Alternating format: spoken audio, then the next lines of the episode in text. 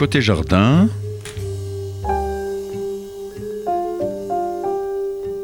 Une émission proposée et animée par Jacques Benamou. Notre ingénieur du son, Monsieur David Elbaz. Bonjour et bienvenue à nos auditeurs de Côté Jardin sur RCJ 94.8 sur le bande FM et par internet à l'adresse radio-rcj.info.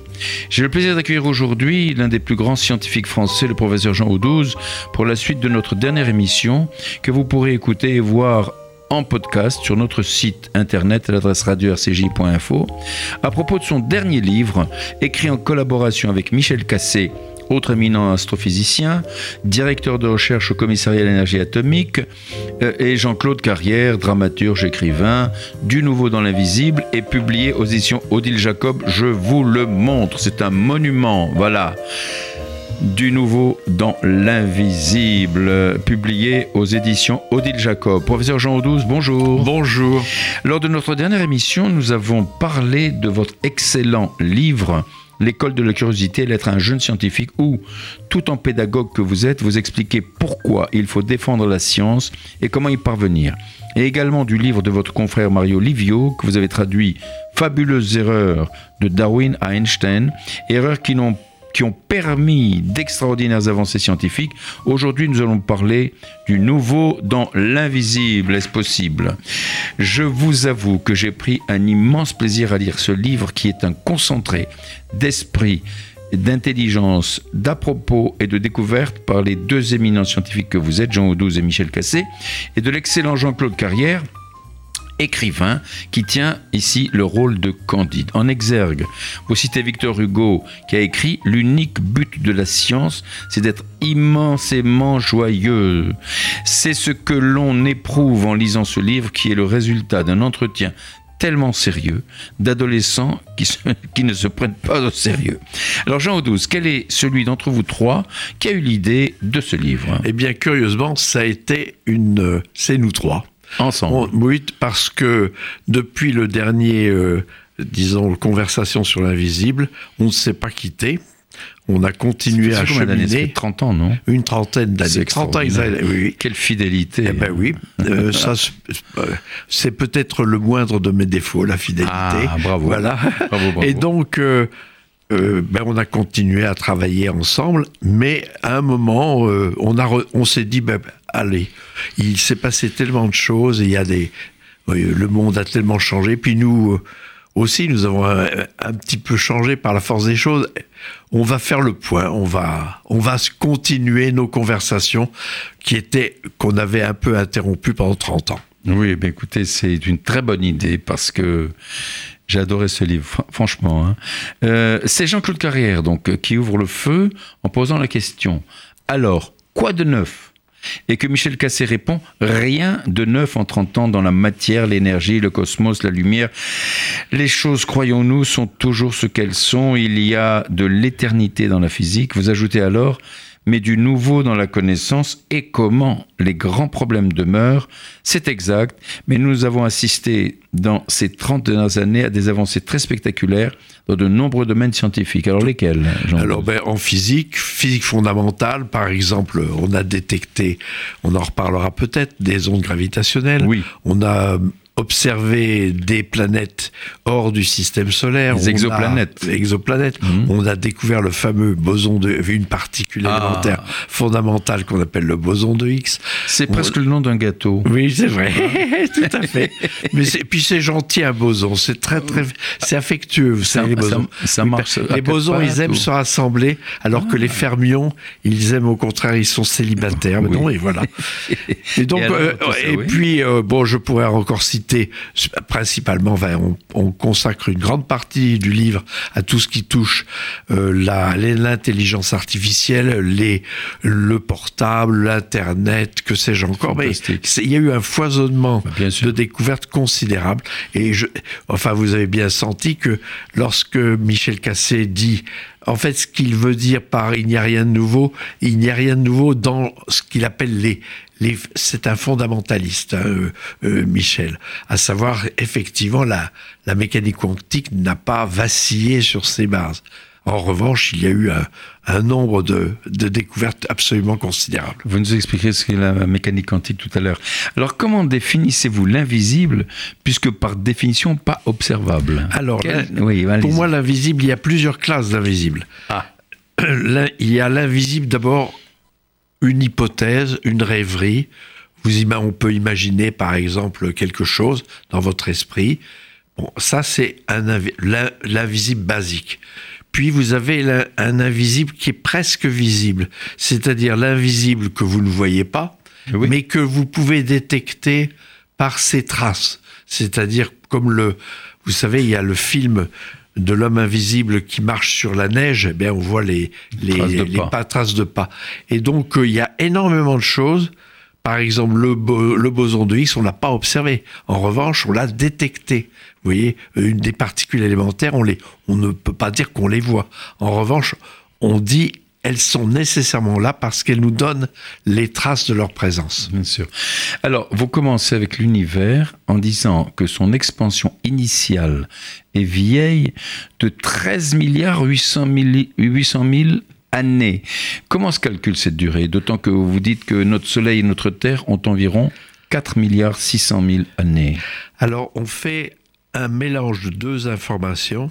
Information numéro un, c'est le taux d'expansion de l'univers qui est donné par euh, l'accélération de, cette expansion.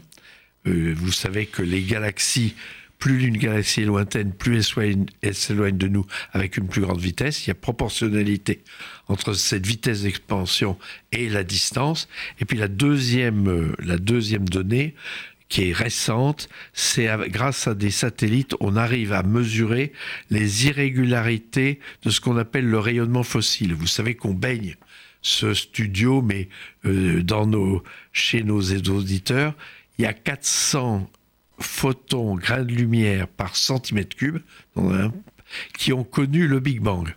Et donc, on est, mais il se trouve que d'une direction à l'autre, il peut y avoir des petites irrégularités. Et donc en faisant ce qu'on appelle la cartographie de ces, de ces irrégularités, et en l'associant avec l'expansion de l'univers, on arrive à déterminer cet âge avec trois chiffres significatifs. 1, 3, 8. 13,8, 13 milliards 800 millions euh, d'années. C'est quand même incroyable. Hein. Alors, euh, Jean Audouze, vous parlez de toutes les époques qui sont troublées. Vous, Jean Audouze, qui évoquait les éventuelles découvertes de la science, euh, à quoi euh, ce à quoi Jean-Claude Carrière réplique qu'elles sont masquées et même passées sous silence au profit des événements de tous les jours, des attentats, des élections, des crises. Il s'agit bien d'une réalité qu'il faut appréhender à sa juste mesure, non? C'est vrai que de temps en temps, il y a des grandes découvertes euh, que qui ont du mal à percer, que, que les gens parce que les journalistes, évidemment, ils, euh, à juste titre, euh, on peut dire, bon, mais il y a des choses, comme vient de le dire Jean-Claude, euh, par votre bouche, à savoir, il y a énormément d'événements, des, des catastrophes, des assassinats, que sais-je encore, des révolutions.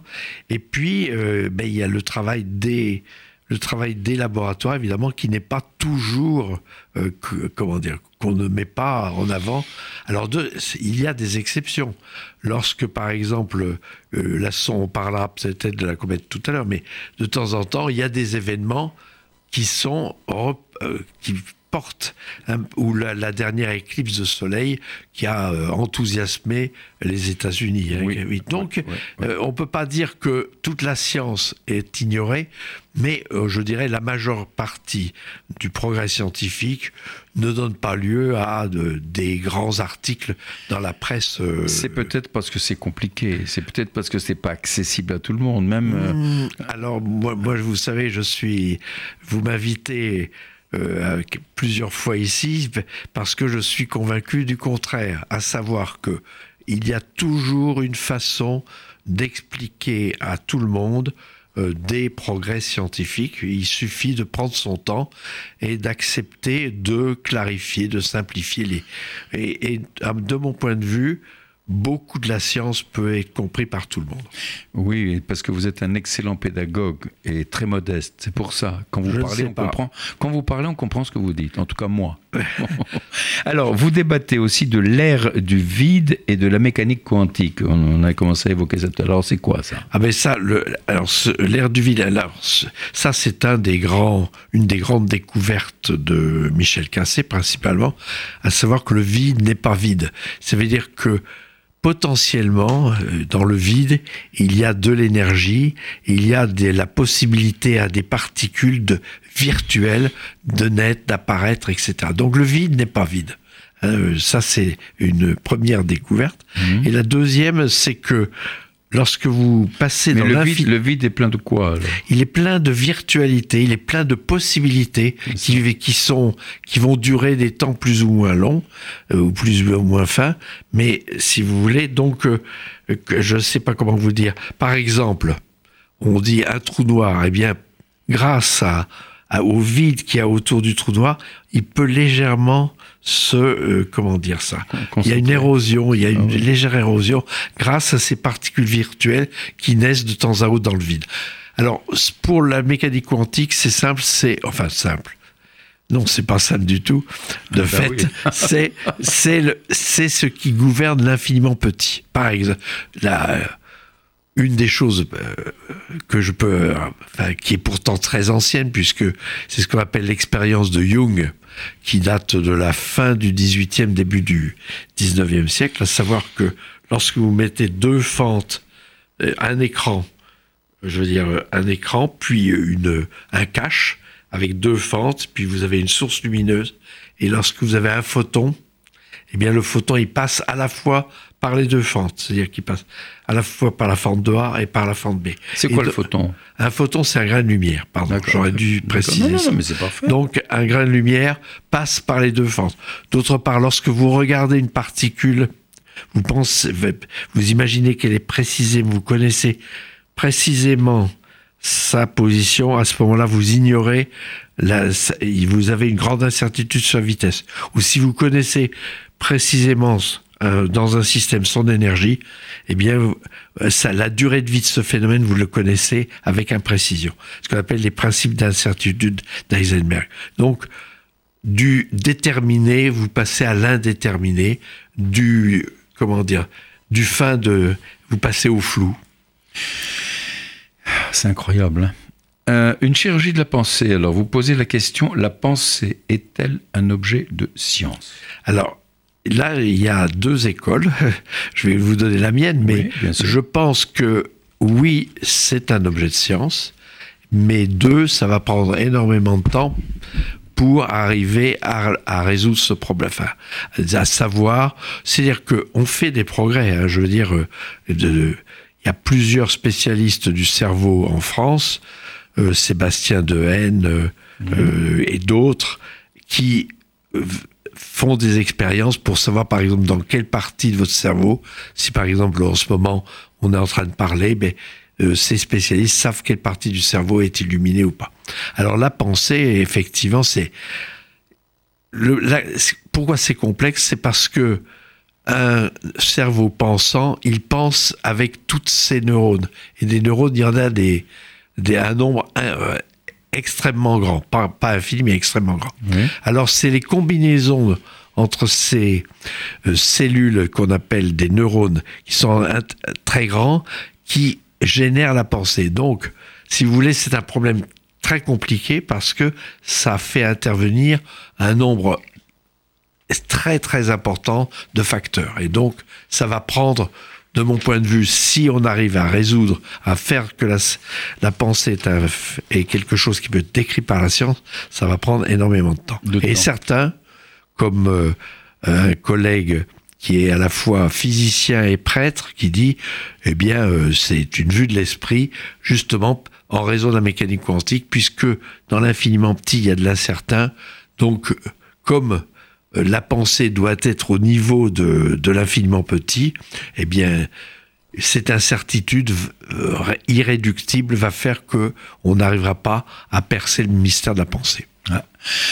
Et le boson de Higgs, on en a souvent entendu parler, mais peu parmi le commun des mortels n'ont très, très, bien compris ce que c'est. Alors c'est quoi le boson de Higgs? Alors le boson de Higgs, c'est une particule qui a été imaginée en 1954 par trois physiciens, Peter Higgs, mais aussi deux Belges, François Angler et Peter, Peter Brout. Mhm. Et donc, qui, et puis il a fallu attendre de l'année 2012 pour être convaincu de son existence. Alors, quelle est la propriété du boson de Higgs? Le boson de Higgs, c'est une particule qui donne sa masse aux autres particules. C'est-à-dire, c'est, c'est une particule d'un genre particulier. Vous savez que on les décrit euh, de, généralement par des vecteurs où elles tournent sur elles-mêmes. Là, ce sont des particules points.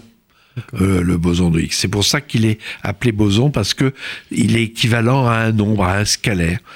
Euh, enfin, et pas du tout à, une petite, un petit bourrant un petit morceau de droite qu'on appelle un vecteur. Donc, il est escalé. Alors, comment on l'a découvert? Eh bien, c'est grâce au collisionneur, au très grand collisionneur à hadrons du CERN.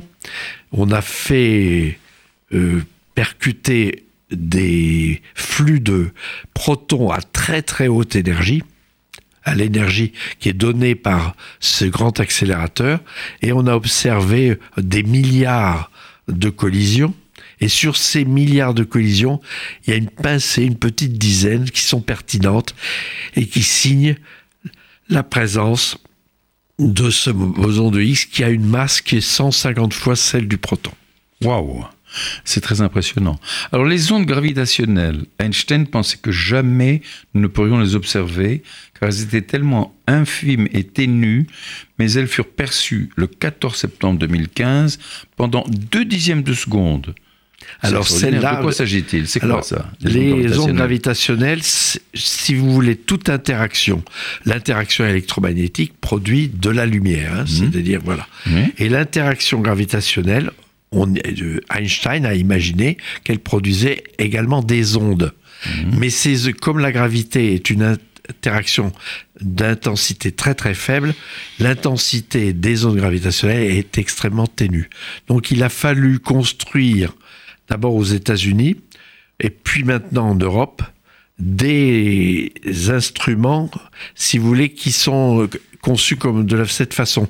Vous mettez des lasers à très grande distance, quelques kilomètres, et puis lorsqu'une onde gravitationnelle passe, il y a un petit cisaillement, c'est-à-dire la distance va légèrement euh, se, comment dire, ou se contracter ou se dilater. Donc il y a une donc ça, ça signe le passage du long gravitationnel. Alors, en 2015, effectivement, on a observé, les, Américains ont observé la fusion de deux trous noirs de 35 masses solaires chacun.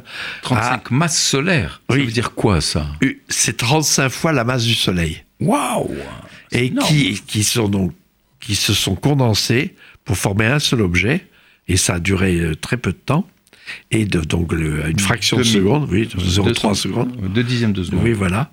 Et puis euh, qui s'est situé à un milliard, un milliard d'années-lumière. Alors ce qu'il faut savoir, ce qui n'est pas dans le livre, mais qui sera peut-être dans la prochaine édition du livre, à savoir que euh, on a rapporté lundi dernier, il y a une semaine exactement, une, un autre événement. Et alors là, on sait où, où il s'est produit dans la, dans la constellation, dans la direction de la constellation de l'Hydre. Pourquoi on a pu faire ça? C'est parce que à la fois le le détecteur américain et le détecteur européen franco-italien Virgo ont fonctionné en même temps et ont permis de voir la fusion de deux étoiles à neutrons. Alors une étoile à neutrons, c'est un objet qui a la masse du Soleil, donc des objets plus petits, et qui, qui alors, on a vu ça par, par contre pendant 100 secondes, c'est-à-dire un signal qui a duré une centaine de secondes. Un peu plus d'une minute. oui. Ben, donc. Et, donc il se produit toujours quelque chose chez nous. ah ben c'est sûr ça. Jean Audouze, alors parlez-nous des rêveries antiques. Est-ce de la pure poésie? Parce que euh, vous en parlez là. Mais non, euh, oui, bien sûr. Quoi, la, rêverie antique? Ce qu'on a, eh ben, les rêveries antiques, c'est le fait que les questions que l'on se pose, à savoir le vide, euh, l'invisible, hmm. euh, la lumière, toutes ces questions auxquelles on apporte ou on n'apporte pas de réponse, ou on se questionne, eh bien, on retrouve chez Lucrèce, chez Thalès, Anaximandre, les philosophes Aristote et, compagnie, eh bien, on retrouve ces questions tout à fait. Et puis on les retrouve également, Jean-Claude Carrière, avec sa grande culture sur l'Inde et sur, donc nous démontre que les philosophes indiens se posent également les mêmes questions depuis des millénaires. Et donc c'est ça les rêveries antiques. Alors, euh, ben, on en apprend des choses, hein, Jean Audouze. Comment expliquer l'énigme de la lumière? Ah ben la lumière... Oui, c'est ça, voilà. Curieusement, la lumière, c'est à la fois compliqué et simple. Alors c'est compliqué parce que je vais vous dire que c'est le, je, vous donne l'énoncé compliqué, juste. Et puis après, c'est donc l'interaction entre un champ électrique et un champ magnétique qui donne la lumière. Euh, dit plus, plus précisément, la lumière, vous savez, c'est en fait nous, notre œil, il ne voit qu'une partie de la lumière. C'est-à-dire la lumière qui est visible. Mais de fait, il y a, justement, c'est l'objet du, du, du, livre, il y a la plus grande partie de la lumière est invisible. Soit elle est, elle est radio, soit c'est de l'infrarouge, soit c'est de l'ultraviolet, soit c'est des X, soit c'est des, des X encore plus, qu'on appelle des rayons gamma. Et donc, traquer l'invisible, c'est effectivement se donner des instruments qui suppléent au, au quasi-aveuglement de nos yeux. Eh, dis donc. Hein. Alors, euh, on arrive presque au terme de notre émission, mais en, une minute, hein, si vous voulez bien. Vous développez une longue discussion intitulée Ombre sur l'avenir du sexe. Et pourtant, cela ne relève pas de l'invisible. Mais non, si vous voulez, c'est la suite. Comment vous à parler de On arrive à parler de ça à partir de, de développement assez abondant dans le livre qui concerne l'intelligence artificielle. Donc, on se dit, eh bien, on peut si l'intelligence artificielle fait des progrès considérables, on peut imaginer des, des robots qui peuvent être euh, ah aimés par vous, ah, que vous pouvez aimer. ou, Dieu et, alors, et alors, on, on, fait aussi allusion au progrès au progrès de la biologie. Vous savez qu'on arrive maintenant à avoir de la, de la réplication non sexuée qu'on appelle des clones. Donc vous pouvez avoir des clones, vous pouvez avoir des avatars.